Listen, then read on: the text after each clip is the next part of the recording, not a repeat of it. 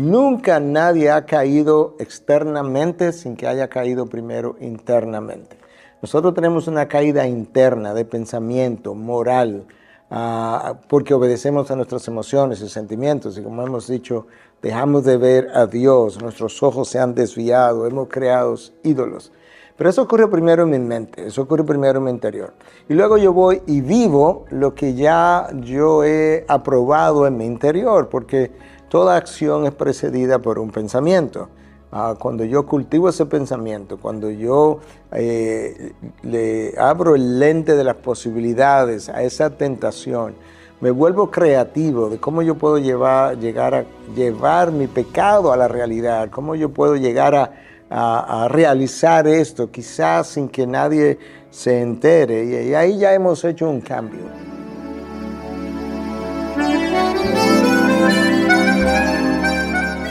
La Biblia, el líder y su restauración después de una caída.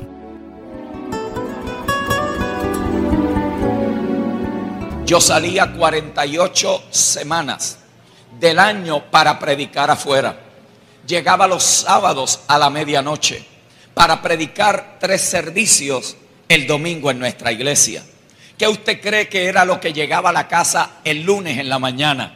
Un hombre agotado, cansado, un hombre que pasa por periodos de estar cuatro o cinco días en la cúspide de una administración para luego el lunes estar en las profundidades de una depresión. ¿Por qué? Porque nos dicen los expertos, escuchen ministros, que nosotros cuando nos adictamos a lo que hacemos, hay un efecto hormonal que produce en nosotros adrenalina. La adrenalina te lleva a altos niveles de funcionamiento, pero te adormece te va quitando la sensibilidad. Por eso muchos ministros no pueden estar quietos, no pueden descansar. Nosotros espiritualizamos eso. Cuando yo le dije a la terapista, me dije, es que este es mi tiempo. A esto fue que me llamó Dios y el Señor me ha fortalecido para esto en esta hora. Y ella me dice, lo que usted le llama unción, nosotros le llamamos adrenalina.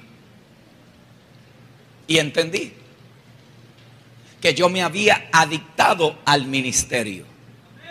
Cuando no había nada que hacer, buscaba algo para hacer. No podía estar quieto en casa. Siempre estaba haciendo algo. La teología que prediqué fue la misma teología que me hizo daño. ¿Por qué? Porque yo no quise escuchar. Esta es la razón por la cual en la Biblia el descanso es importante.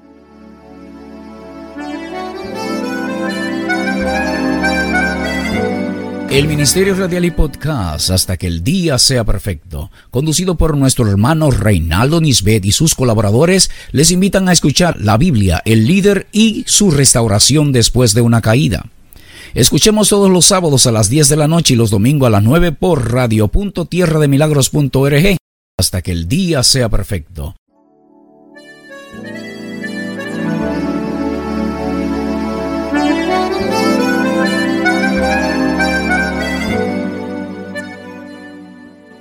Cuando llegaba a casa estaba tan agotado porque ya le había dado mi mejor tiempo a la gente.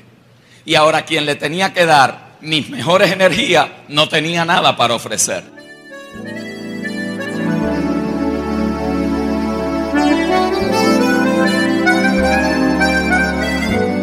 Hasta que el día sea perfecto. Quiero que oremos, por favor, y recibamos al hombre de Dios encargado de esta palabra para recibir de lo que Dios le ha dado. Padre, te damos gracias, Señor. Una vez más nos ponemos delante de ti, Dios, para demandar la palabra, Dios, en labios, Señor, de Tommy Moya. Pedimos que le use en gran manera, Señor, para gloria de tu nombre en Cristo Jesús. Gracias. Nos han convocado a esta hora con un propósito particular. Porque cuando estamos hablando acerca de afirmar la pareja, de fortalecer nuestras relaciones, de tratar de entendernos, de tratar de sanar de las heridas que podamos tener, que podamos haber causado o que podamos haber recibido. Eso requiere la total asistencia del Espíritu de Dios. ¿Cuántos ustedes lo creen conmigo? Por lo tanto, yo he orado al Señor en este día que cualquiera que sea tu mayor necesidad, cualquiera que sea la mayor urgencia que tú puedes estar necesitando hoy de parte de Dios por causa de una intervención del Espíritu, ya sea una frase, una palabra, una declaración, un texto, algo el Espíritu de Dios lo pueda usar para imprimirlo en tu corazón y ya sea que comiences un proceso de sanidad o que cierres un ciclo para comenzar otra etapa en tu matrimonio y en tu vida. Amén. Así que yo no pretendo que en 30 minutos se resuelvan situaciones que han tomado toda la vida. Mucho menos que de alguna manera u otra pueda tocar las múltiples necesidades que se encuentran en este cuarto en esta tarde. Imagínense, aquí hay matrimonios que quizás llevan un año de casado y hay otros que llevan 30 años de casado. Por lo tanto, no es igual dirigirse un matrimonio de un año de casado que a una pareja que lleva 30 años de casado. Por lo tanto, aquí las necesidades son múltiples y variadas. Por eso dependemos de que el Espíritu de Dios en esta tarde pueda tomar algo, ya sea de lo que compartamos o nuestra propia experiencia vivida, y pueda aclarar, afirmar, si usted está fuerte, que se fortalezca más.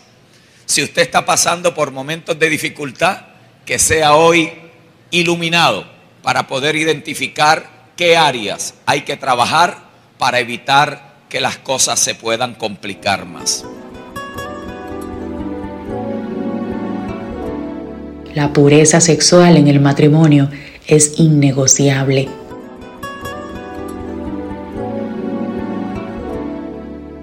Cuando nosotros estábamos en nuestro proceso de restauración, a las dos semanas de nuestra noticia salir en público, nosotros fuimos a restaurarnos a un centro de consejería.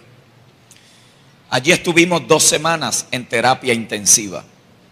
Fue un tiempo muy difícil. Llegamos allí, imagínense, en una caída tan violenta, en una vergüenza tan intensa, en un sentido de culpa irresistible. Por más de cuatro meses yo no salí de mi casa, no me atrevía ni a tocar la parte de afuera de la puerta de mi casa. Todo era una noticia, el grito, el ruido, las noticias, la radio, la televisión local. Todo aquello estaba arropando mi vida. Mi familia lastimada profundamente, mi esposa atravesando un dolor insoportable, mis hijas una vergüenza pública y en medio de esta realidad nos fuimos a este centro de terapia. Cuando llegué delante de la terapista le quise hacer una pregunta porque ella me preguntó, ¿y qué usted espera recibir de este tiempo con nosotros? Yo iba en pedazos. El hombre que había estado en la cúspide, que había visitado los mejores escenarios, que venía de un matrimonio hermoso, 20 años de casado, sin nada de qué quejarme sin nada de qué eh, eh, eh, reprochar un matrimonio que disfrutábamos. De hecho, nos habíamos convertido en un modelo para muchas personas en nuestra iglesia. La gente veía nuestro matrimonio, nuestra vida, la forma en que disfrutábamos nuestra relación matrimonial y muchos querían que eso también sucediera con ellos. Cuando llego allí ella me pregunta, ¿y qué usted espera? Y yo le dije, lo que yo quisiera saber es como un hombre que se ha protegido toda la vida, como un hombre que puso todas las defensas que yo entendía que tenía que poner, puede haber caído en una situación tan vergonzosa como esta. Las palabras que ella me dijo nunca se me olvidarán. Recuerdo que mirándome a los ojos me dijo, el pecado, señor Moya, nunca se puede justificar, pero tampoco se forma en un vacío.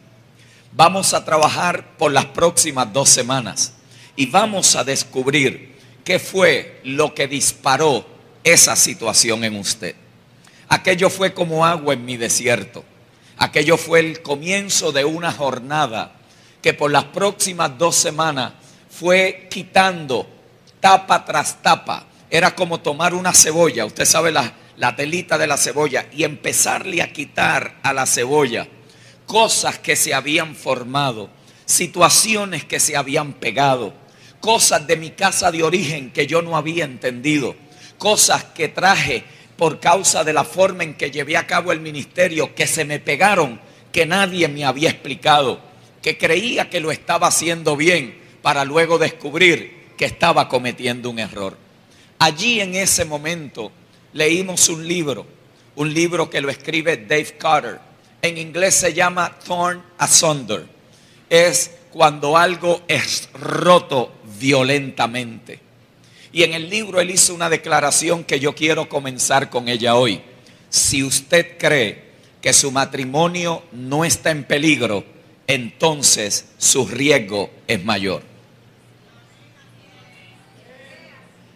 Lo repito otra vez. Si usted cree que su matrimonio no está en peligro, entonces su riesgo es mayor. Descubrimos en medio de nuestra jornada de restauración que ningún matrimonio entra en crisis de la noche a la mañana. No hay tal cosa como que uno se acostó de una manera y se levantó de otra. Estos son procesos que se vienen dando progresivamente. La mayoría de las veces esos procesos no los sabemos identificar. No sabemos a veces cuál es el génesis cuál fue el punto de inicio, dónde fue que hubo la desconexión, qué fue lo que sucedió en el proceso. Ningún problema matrimonial se desarrolla de la noche a la mañana, pero tampoco ningún problema matrimonial se forma en un vacío. Hay cosas que lo están alimentando. Hay situaciones que están sumándole a esas cosas que un matrimonio va viviendo de día en día. A esto usted le suma que todo matrimonio pasa por diferentes ciclos. De hecho, una de las cosas que más a nosotros nos iluminó cuando estaban trabajando nuestra situación es lo que los terapistas le llaman la danza del matrimonio. La danza del matrimonio es un evento inconsciente que toda pareja vive. Toda pareja vive momentos de altura en su matrimonio y también vive momentos de bajeza en el matrimonio. En otras palabras, son ciclos que suben y ciclos que bajan. A eso ellos le llaman la danza del matrimonio. Una de las cosas que sucede en esa danza del matrimonio es algo que quizás algunos de ustedes están, están viviendo y no lo han podido identificar. Se llama la desafección. la Biblia, el líder y su restauración después de una caída.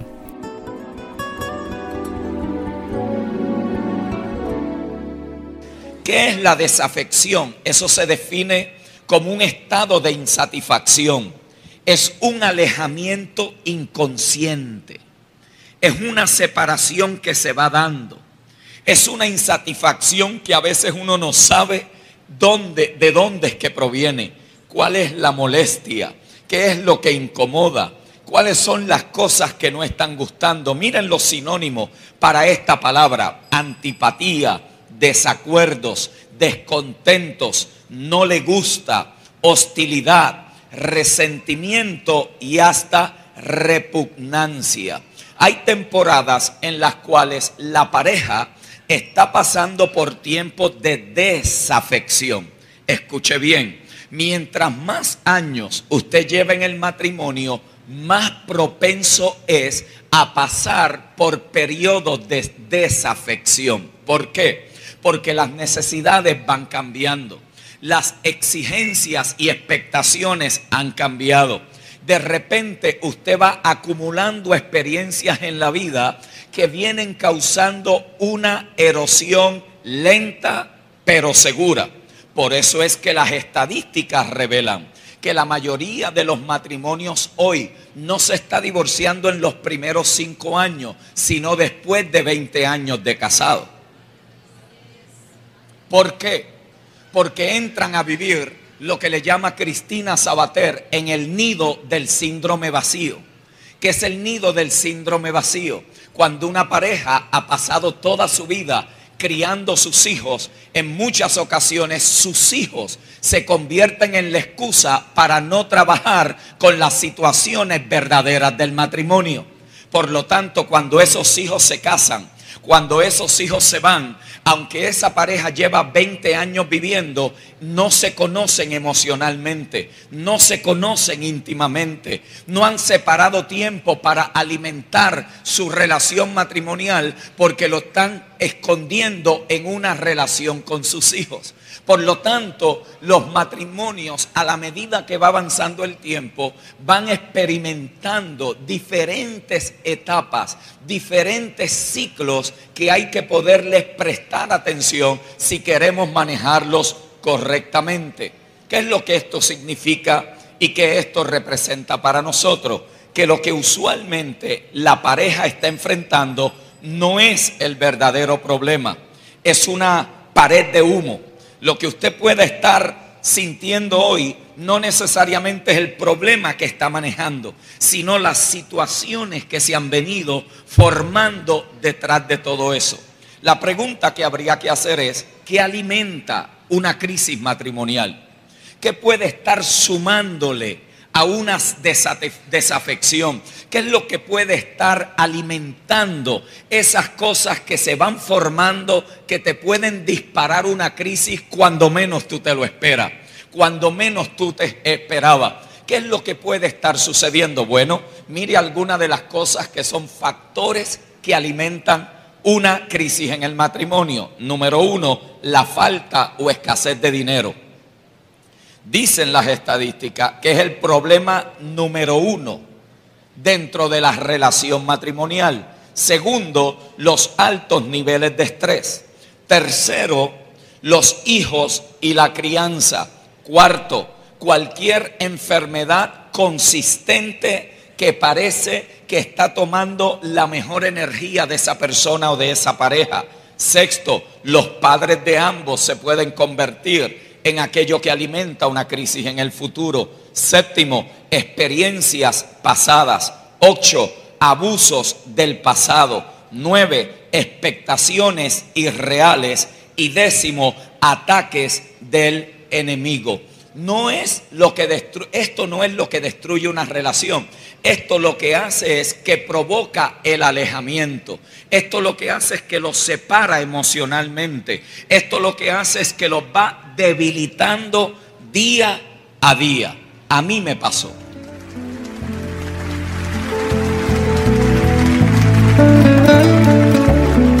El Ministerio Radial y Podcast Hasta que el día sea perfecto, conducido por nuestro hermano Reinaldo Nisbet y sus colaboradores, les invitan a escuchar la Biblia, el líder y su restauración después de una caída.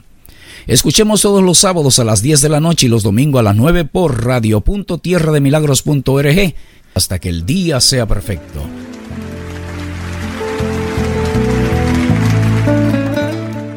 El líder y su caída. Yo salía 48 semanas del año para predicar afuera. Llegaba los sábados a la medianoche para predicar tres servicios el domingo en nuestra iglesia. ¿Qué usted cree que era lo que llegaba a la casa el lunes en la mañana? Un hombre agotado, cansado, un hombre que pasa por periodos de estar cuatro o cinco días en la cúspide de una administración para luego el lunes estar en las profundidades de una depresión. ¿Por qué? Porque nos dicen los expertos, escuchen ministros, que nosotros cuando nos adictamos a lo que hacemos, hay un efecto hormonal que produce en nosotros adrenalina. La adrenalina te lleva a altos niveles de funcionamiento, pero te adormece te va quitando la sensibilidad. Por eso muchos ministros no pueden estar quietos, no pueden descansar. Nosotros espiritualizamos eso. Cuando yo le dije a la terapista, me dije, es que este es mi tiempo. A esto fue que me llamó Dios. Y el Señor me ha fortalecido para esto en esta hora. Y ella me dice, lo que usted le llama unción, nosotros le llamamos adrenalina. Y entendí que yo me había adictado al ministerio. Cuando no había nada que hacer, buscaba algo para hacer. No podía estar quieto en casa. Siempre estaba haciendo algo. La teología que prediqué fue la misma teología que me hizo daño. ¿Por qué? Porque yo no quise escuchar. Esta es la razón por la cual en la Biblia el descanso es importante. Esta es la razón por la cual en la escritura al séptimo año había que dejar descansar la tierra. Este es el principio del descanso del séptimo día. En otras palabras, ningún ser humano puede correr en altas revoluciones por largos periodos de tiempo sin tener consecuencias en su cuerpo. Yo las viví. Cuando llegaba a casa estaba tan agotado porque ya le había dado mi mejor tiempo a la gente. Y ahora quien le tenía que dar mis mejores energías no tenía nada para ofrecer. Mi esposa se había concentrado en la crianza de nuestras niñas, educándolas en la casa. Fue un acuerdo mutuo que nosotros hicimos. Lo que no nos habíamos dado cuenta era que aquella ocupación estaba ocupando todo su tiempo y el ministerio estaba ocupando todo mi tiempo. ¿Qué usted cree que había ahora cuando nosotros nos acercábamos? Dos seres cansados, agotados, drenados, porque no hay nada más drenante que estar educando a los hijos en la casa. No hay nada más drenante que un ministerio de empuje, de avanzada, de crecimiento. Pues seguramente poco a poco nos fuimos alejando emocionalmente, nos fuimos drenando emocionalmente. Seguro que la gente nos veía con las manos tomadas y pensaban que todo estaba bien. Lo que no sabían era que por dentro nos habíamos alejado emocionalmente emocionalmente estaba desconectado. La realidad no me había, no me había permitido ver qué era lo que estaba sucediendo. Pues por supuesto, seguí drenando mis energías hasta que fui vulnerable a una caída y a un fracaso moral. Eso no se dio de la noche a la mañana. Eso no se dio porque yo me levanté un día y dije, yo voy a pecar hoy para echarlo todo a perder. Nadie se levanta de esa manera. Mucha gente hoy está está caminando hacia allá y no se ha dado ni cuenta. ¿Por qué? Porque no ha podido identificar cuáles son las cosas que en el camino están alimentando esa desconexión. Pero yo he orado a Dios que en este día alguien sea detenido en esa avanzada y Dios arreste tu vida, tu mente, tus emociones al punto donde debes de estar y puedas hacer decisiones que eviten una catástrofe ministerial y una catástrofe familiar. Lo que puedes estar viviendo hoy no es verdaderamente el problema que estás enfrentando. Porque el problema se está dando detrás de esos factores que están disparando esa desafección. Esto nos enseña dos cosas. Número uno, que todo problema y dolor en el matrimonio comienza con un secreto. Y segundo, la mayoría de las parejas no saben que se están desconectando emocionalmente. Ojo con esto. Todo problema se da en un secreto. Y nosotros los varones somos especialistas en eso. Porque se nos hace difícil exteriorizar lo que verdaderamente sentimos se nos complica. Y nuestras esposas con la facilidad que ellas lo dicen, que lo exteriorizan. De hecho, esa es su, esa es su composición emocional. La mayoría de ellas, no todas, pero la mayoría de las mujeres tienen una facilidad de exteriorizar sus emociones, de poder decir, esto está mal, esto no debería de ser así. ¿Sabe cuántas veces mi esposa me dijo, Tommy, no deberías de seguir haciéndolo de esa manera? ¿Para qué hay que seguir saliendo tantas veces al año? ¿Para qué tienes que estar predicando tantas veces en diferentes lugares? Y yo le decía, no, el año que viene va a ser diferente. Y el año que viene era peor, seguía aumentándole la carga. Ella me decía, pero es que lo que tú antes guardabas con tanto amor, ahora lo estás comprometiendo. Porque ahora no pasas la misma cantidad de tiempo. No, es que este es el momento de Dios para nuestra vida. Tú verás que esto va a cambiar. Y nunca cambió. Lo contrario, era como una bola de nieve que seguía llevando llevando. ¿Por qué? Porque esto gusta, esto te trae, esto como que te jala. Y mientras más arriba va, la gente te está aplaudiendo. Y tú crees que eso es lo que tienes que estar escuchando, el aplauso de la gente. Y el Señor allá diciéndote, tranquilo, papá, tranquilo, que yo puedo hacer esto sin tanta actividad tuya. Tranquilo, nos quemamos en el ministerio, nos quemamos en lo que estamos haciendo y no tenemos energía emocional para responder a lo que tenemos en el momento presente.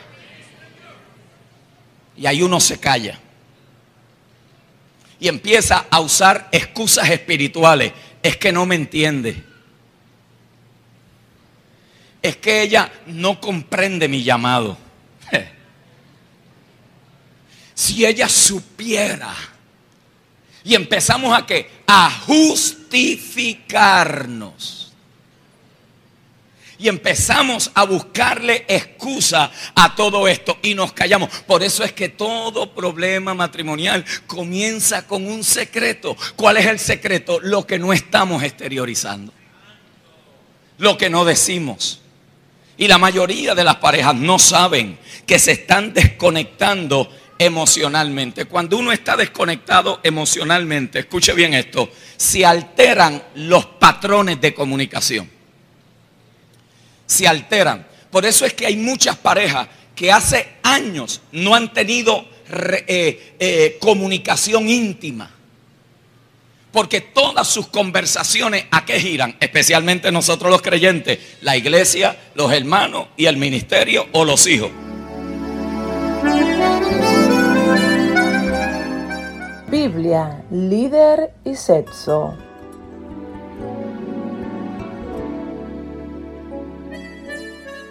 Que hay tanta inmoralidad sexual, cada hombre debería tener su propia esposa y cada mujer su propio marido.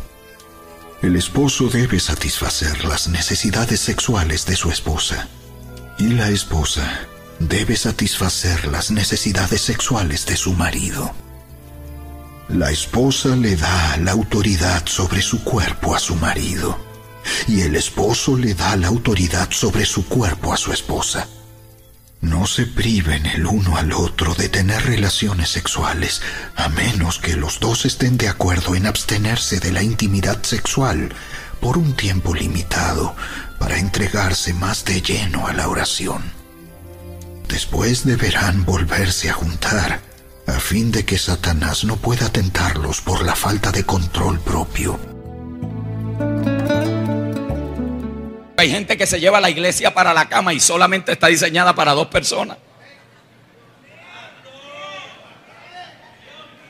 Hay que sacar a la iglesia de la cama, hermano.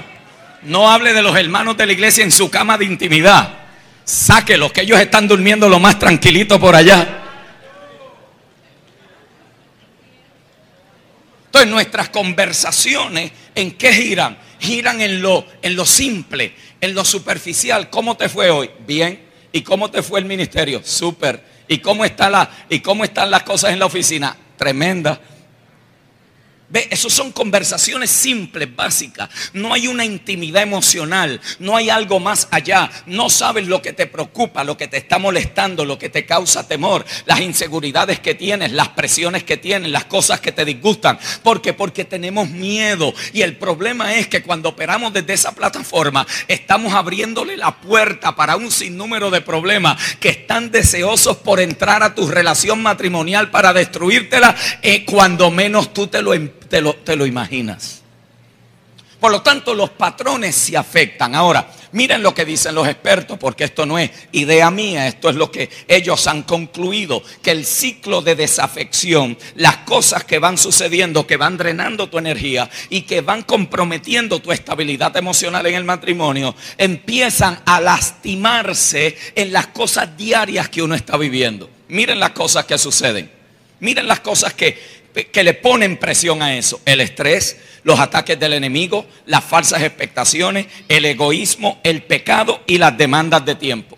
Cuando eso está alimentando ahí, miren cuál es la respuesta. Crítica, contención, defensiva y bloqueo. Por eso es que hay gente hoy que está más tiempo hablando con sus amistades en Facebook que lo que están hablando entre ellos. Por eso. ¿Por qué? Porque es una relación a sí mismo virtual.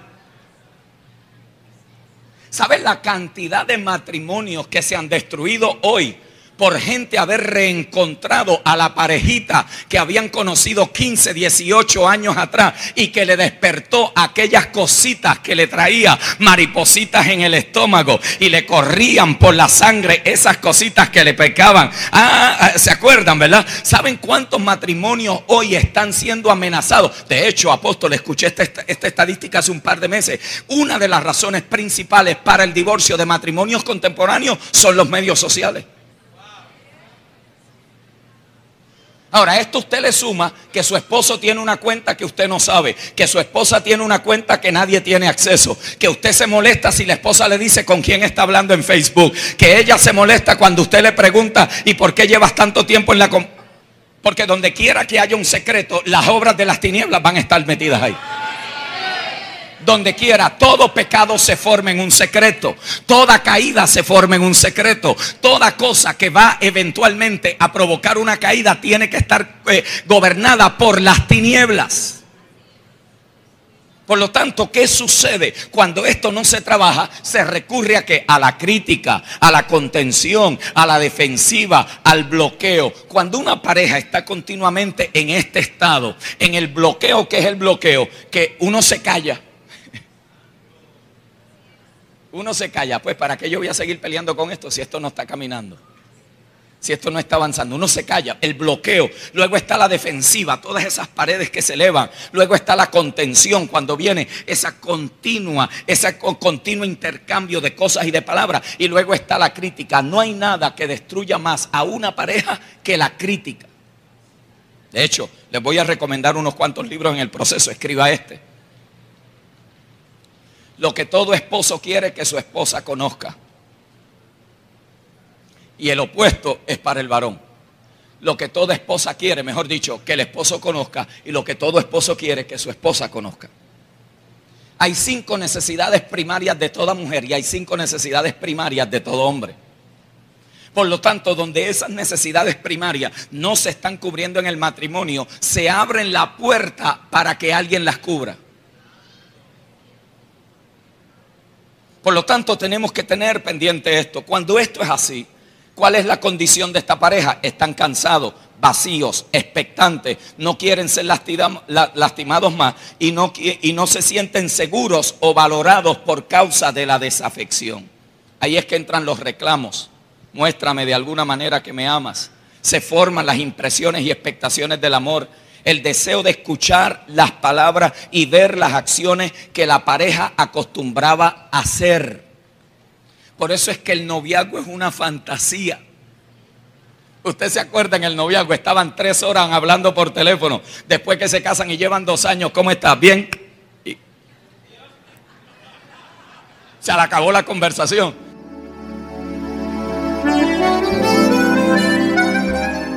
¿Cuál es la evidencia de que algo no está bien en el matrimonio? Frustración, coraje, amargura, sentimientos de culpa y vergüenza.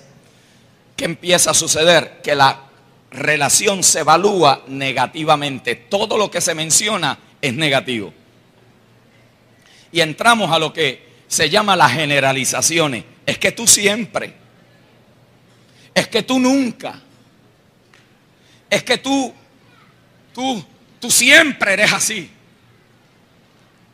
las generalizaciones. Entonces se empieza a señalar lo negativo y se dejó de celebrar lo positivo. Se dejó de celebrar aquellas virtudes que en un momento, escúcheme bien hermano, una de las cosas que nosotros descubrimos cuando estábamos delante de nuestra terapista es que muchas de las cosas que nuestro matrimonio lo había mantenido hermético se fueron comprometiendo poco a poco, poco a poco. ¿Sabe cuál fue nuestra respuesta cuando nos dimos cuenta que nos habíamos desconectado, nos volvimos a reconectar más que nunca. Volvimos a lo principal, al primero, a lo más esencial, a lo básico. Esto no va a requerir, hermano, una revelación de último modelo. Esto lo que requiere es un entendimiento básico de que hay cosas que hemos dejado de hacer, que hay cosas que hemos permitido que hayan entrado, que hay cosas que no hemos manejado correctamente que hay cosas que yo soy responsable de ellas.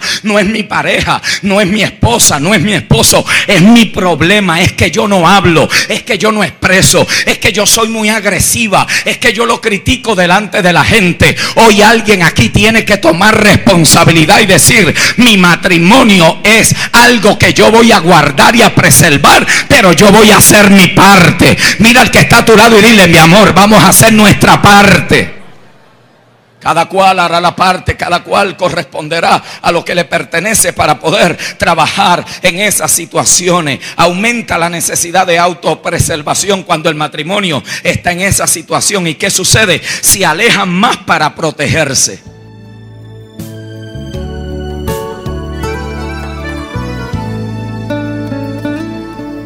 Crece espiritual y emocionalmente escuchando siempre hasta que el día sea perfecto.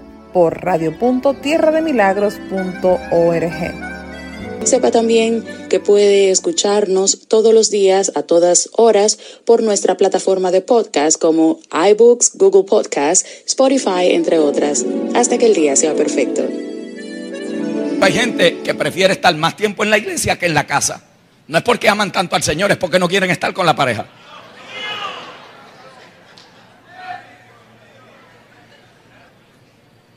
De hecho, cuando usted empiece a sentir que a usted le agrada estar más con ciertas personas que con su pareja, usted puede identificar que ahí se comenzó un problema. Cuando el varón está más a gusto hablando con las hermanas de la iglesia que con su esposa, ahí comenzó un problema.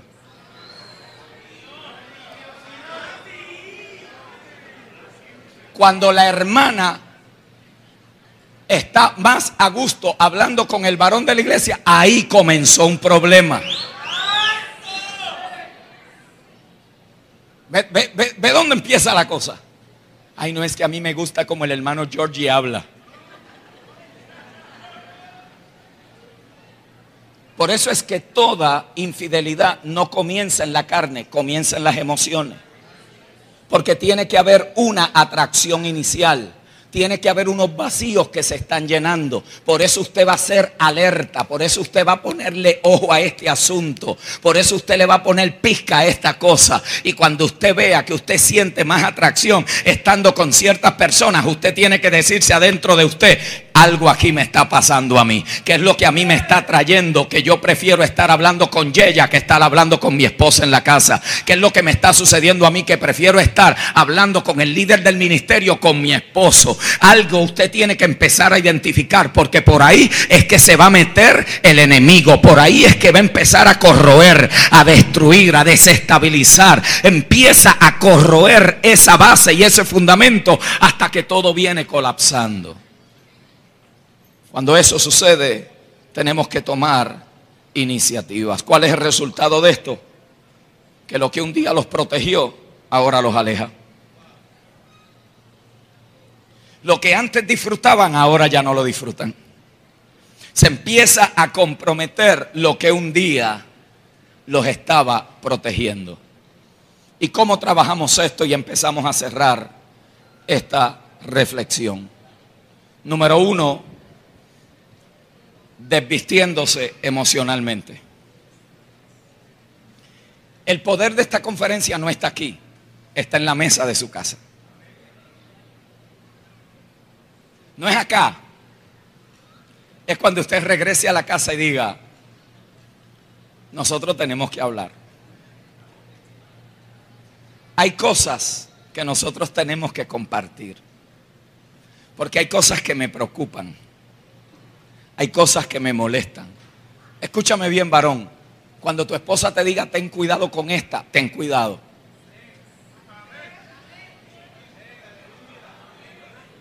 Ponle ojo. Ponle ojo. Si Herodes hubiera escuchado a la esposa, no crucifica a Cristo.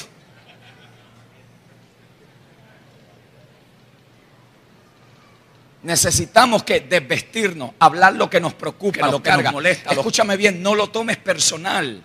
Y yo sé que esto son generalidades y yo estoy manejando esto, créame, con puntillas. ¿Por qué? Porque yo estoy enviándolos a ustedes a hacer algo que probablemente necesite un consejero. Pero yo no sé si usted tenga tiempo para encontrar un consejero. Pero tiene que tratar de hacerlo. Y si no puede hacerlo, tiene que buscar ayuda. ¿Por qué? Porque de alguna forma usted tiene que comenzar a romper ese silencio, esa pared que lo aleja, eso que lo está alejando emocionalmente. Y tiene que desvestirse desvertirse emocionalmente, decirle mi amor, tú y yo necesitamos compartir. Tú estás ocupado tanto en la iglesia, en el trabajo, en la empresa. No tenemos tiempo para nosotros. Apenas nos vemos en la semana y cuando nos vemos hablamos de todo menos de nosotros y nuestras necesidades. Tenemos que reconectarnos, mi amor. Óigame, con tanta playa que usted tiene aquí de vez en cuando, escápese que le, que se, que le toma la mano a su parejita y se va en una de esas puestas del sol. Se siente a contar los pajaritos preñados y empieza a hablar de las cosas que usted tiene que sacarse del sistema. Tiene que desvestirse.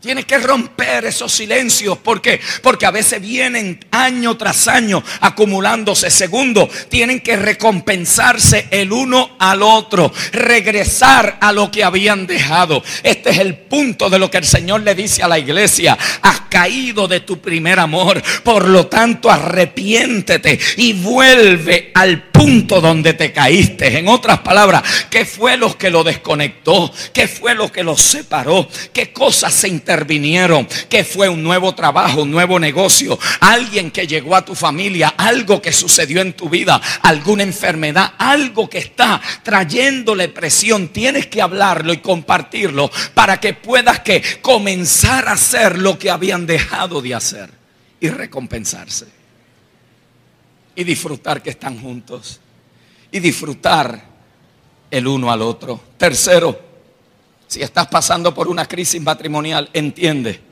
que el Señor comprende el quebrantamiento y la traición y camina con ustedes esa jornada. El Señor la entiende. Porque Él también fue traicionado. Él comprende lo que es el dolor de una traición.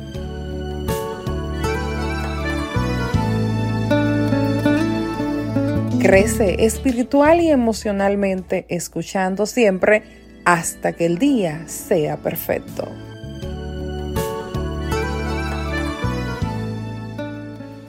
Si algo yo admiro en esta mujer, y la he admirado toda la vida, calladita ahí donde está, nunca ha sido una mujer de púlpito, pero es una mujer de una sabiduría impresionante. Cuando yo estaba en el piso metido en un apartamento, las noticias, apóstol, corriendo por el mundo entero. Esa mujer aparece con mi hija menor y me dice, yo no he venido aquí como tu esposa, yo he venido aquí como tu hermana en Cristo.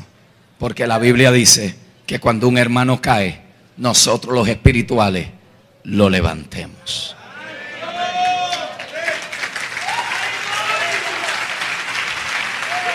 ¿Qué carácter? El predicador era yo y el mensaje lo daba ella. Cuando ella llegó allí y empezamos y luego fuimos a nuestra terapia, empezamos a recompensarnos, a disfrutar lo que habíamos dejado de hacer y entendíamos, entendíamos que el Señor estaba caminando con nosotros en nuestro dolor. Ese primer año fue mortal. Por eso usted no puede pretender que donde hubo una traición, las cosas de la noche a la mañana, ya vamos para el quinto año y somos una pareja completamente sana, nuestras hijas completamente sanas. En el mes de enero sale un libro familiar, por primera vez se escribe un libro de un ministro que pasa por una situación como esta. Ella escribe un capítulo, mis hijas escriben otro capítulo y yo escribo también las lecciones de esta experiencia. Que es lo que les estoy diciendo? Que el Señor conoce tu dolor. El Señor conoce dónde es que tú estás dolido y dolida. Pero ahí viene sanidad de Dios. Ahí viene el Señor a caminar contigo y a cruzar ese valle de sombra de muerte a través contigo. Honra la jornada. Honra al Señor en la jornada.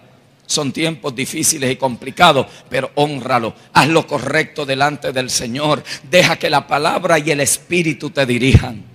Deja que la palabra y el espíritu te dirijan. No importa cuál sea tu etapa o tu condición en el matrimonio. Deja que la palabra y el espíritu te estén dirigiendo. Séptimo, expresen el amor que ha sido depositado en ustedes. La Biblia dice que el amor de Dios ha sido derramado ¿dónde? En nuestros corazones. Por lo tanto, nuestro amor no es solamente un amor de sentimiento y de emoción, no es un amor fileo, no es solamente un amor de atracción física, es un amor agape. Un amor capaz de perdonar y capaz de reconciliar. Primera de Pedro 3:9 dice, no devolviendo mal por mal, ni maldición por maldición, sino por el contrario, bendiciendo, sabiendo que fuiste llamados para que heredeseis bendición. Tres consejos finales y con esto termino. Número uno, editen el comportamiento negativo. Se requieren cinco actos positivos para borrar un acto negativo. Quiere decir que cada vez que tú le dices a tu pareja algo negativo, se requieren cinco actos positivos para borrar ese. Qué impresionante el poder de lo negativo. Ahora imagínense si la pareja siempre está criticando al otro y siempre está subestimando al otro y siempre está buscándole la falta al otro. ¿Cuántas cosas? Hay gente que estará toda la eternidad y no le va a dar el tiempo. Pues todo es negativo. Pero hay que empezar a buscar las cosas buenas, dignas, las cosas que se pueden reconocer, porque el menos o el que más siempre tiene virtudes que cuando usted las reconoce elevan a esa persona a querer ser la persona que Dios quiere que esa persona sea.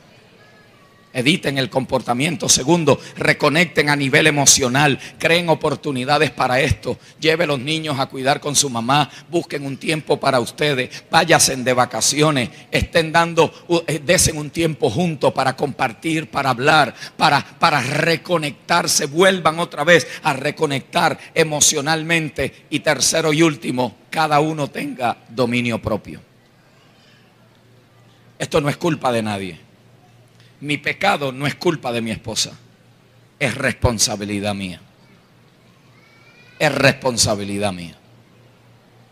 Mi situación no es por causa de lo que mi papá hizo, es responsabilidad mía. No es el ambiente, no es la iglesia, no es la, no es, no es la situación que yo pueda estar viviendo, es responsabilidad mía. Cuando yo asumo responsabilidad, me doy a la tarea de crecer. Oiga bien, pero crezcan mutuamente, no solo uno. Por lo tanto, lean libros que los alimenten. Estudien la palabra juntos para que la compartan.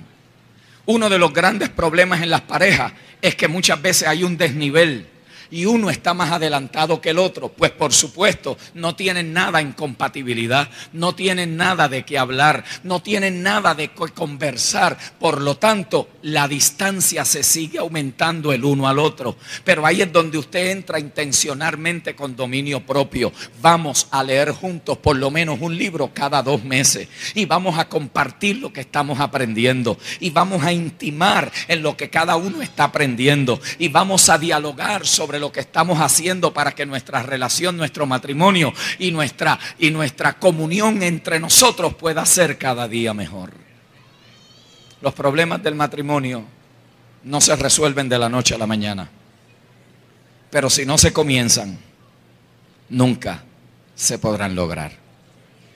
Por lo tanto, yo declaro en el nombre del Señor que cualquier cosa que pueda estar o que pueda, que pueda, eh, que pueda estar en este momento afectando tu relación, el Señor te dé iluminación para que tomes autoridad sobre eso, para que tomes responsabilidad y para que puedas caminar hacia un matrimonio sano, saludable, restaurado y bendecido por el Señor. Yo quisiera que inclinemos el rostro por un momento. Nadie aquí va a ser expuesto, nadie aquí va a ser avergonzado. Esto es muy serio y muy importante. Pero la verdad del asunto, queridos hermanos, es que hay muchos matrimonios en dolor. hay muchos matrimonios en crisis. Quizás por nuestra experiencia la gente se identifica con nosotros ahora en otro nivel. Y semanalmente nos escriben. Nos escriben líderes, pastores, hermanos, hermanas, compartiendo sus luchas, buscando un consejo. A veces simplemente ventilando. Porque las presiones que tienen no se la pueden compartir ni a la gente de la iglesia. Porque lo primero que hacen es que los juzgan, los condenan. Pero yo estoy declarando que en esta noche el amor de Dios que sobrepasa todo entendimiento arresta tu corazón. Y si te has desconectado de tu pareja, hoy hay una reconexión. Se reconectan los lazos emocionales, físicos, espirituales. Vuelve un nuevo comienzo, hay un nuevo renacer, hay un nuevo caminar. Vas a disfrutar esta jornada en el nombre del Señor. Yo declaro que si hay alguna tentación que te está zarandeando, en este momento tú vas a tomar dominio propio y vas a tomar control sobre esa actividad de la carne. Yo declaro en el nombre de Cristo el Señor que aquellos que están pasando por un proceso de restauración, aquellos que han sufrido el dolor de una traición, que hoy el Señor te da paciencia para terminar esa jornada. Que el que causó el dolor se arrepiente y su comportamiento cambia. Y la que recibió o el que recibió el dolor tiene la sanidad del Espíritu para caminar el resto del camino con él o ella. Yo declaro en el nombre del Señor que tú no vas a ser una estadística más. Que tú no vas a ser uno más de los que deja su familia, de los que vuelven atrás, sino que tú vas a honrar a Dios y vas a honrar a tu matrimonio. Que aun si has caído y te has levantado, el Señor te ha perdonado y has comenzado una vez más. Asegúrate de no volver atrás, de no caer otra vez y de entender que el pecado no se forma en un vacío, que tienes que aprender las lecciones que dispararon esa actividad para que no vuelvas a repetir ese comportamiento. Padre, yo te doy gracias por estas parejas, por estos hombres y mujeres ministeriales, hombres y mujeres, Señor, que quizás han estado atravesando por los periodos que hablamos. Señor, aquellas cosas que agobian, que cansan, que drenan. Aquellas cosas que a veces espiritualizamos que necesitan ser vistas desde una luz práctica y sencilla. Señor, que no vayamos a confundir la fortaleza de tu espíritu con quemarnos en el ministerio. Que no vayamos, Señor, a amar más a la esposa de Cristo que a nuestras esposas en la casa. Señor, que podamos ser sensitivos y sensitivas y poder crear un balance sano, saludable y propio para que nuestra vida, Señor, pueda ser un reflejo de tu relación con la iglesia. Señor, sabemos que el matrimonio no es un fin en sí mismo sino es el medio por el cual al mundo tú le dices la relación tuya con tu iglesia. Gracias Dios. Queremos honrar lo que tú honras. Queremos celebrar lo que tú celebras. Y declaramos familias bendecidas, prósperas, en crecimiento y en aumento, que van de más a más en el nombre del Señor. Yo te bendigo en el nombre del Señor. Adelante a lo mejor, porque lo que quedó atrás no te volverá a visitar. Adelante en Cristo en el nombre del Señor.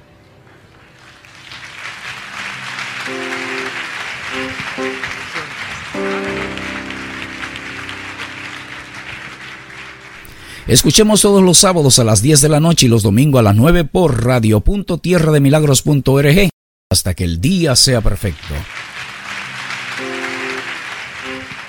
En la década de 1830, la Junta Estadounidense de Comisionados para Misiones Extranjeras prohibió a las personas solteras IR al campo misionero.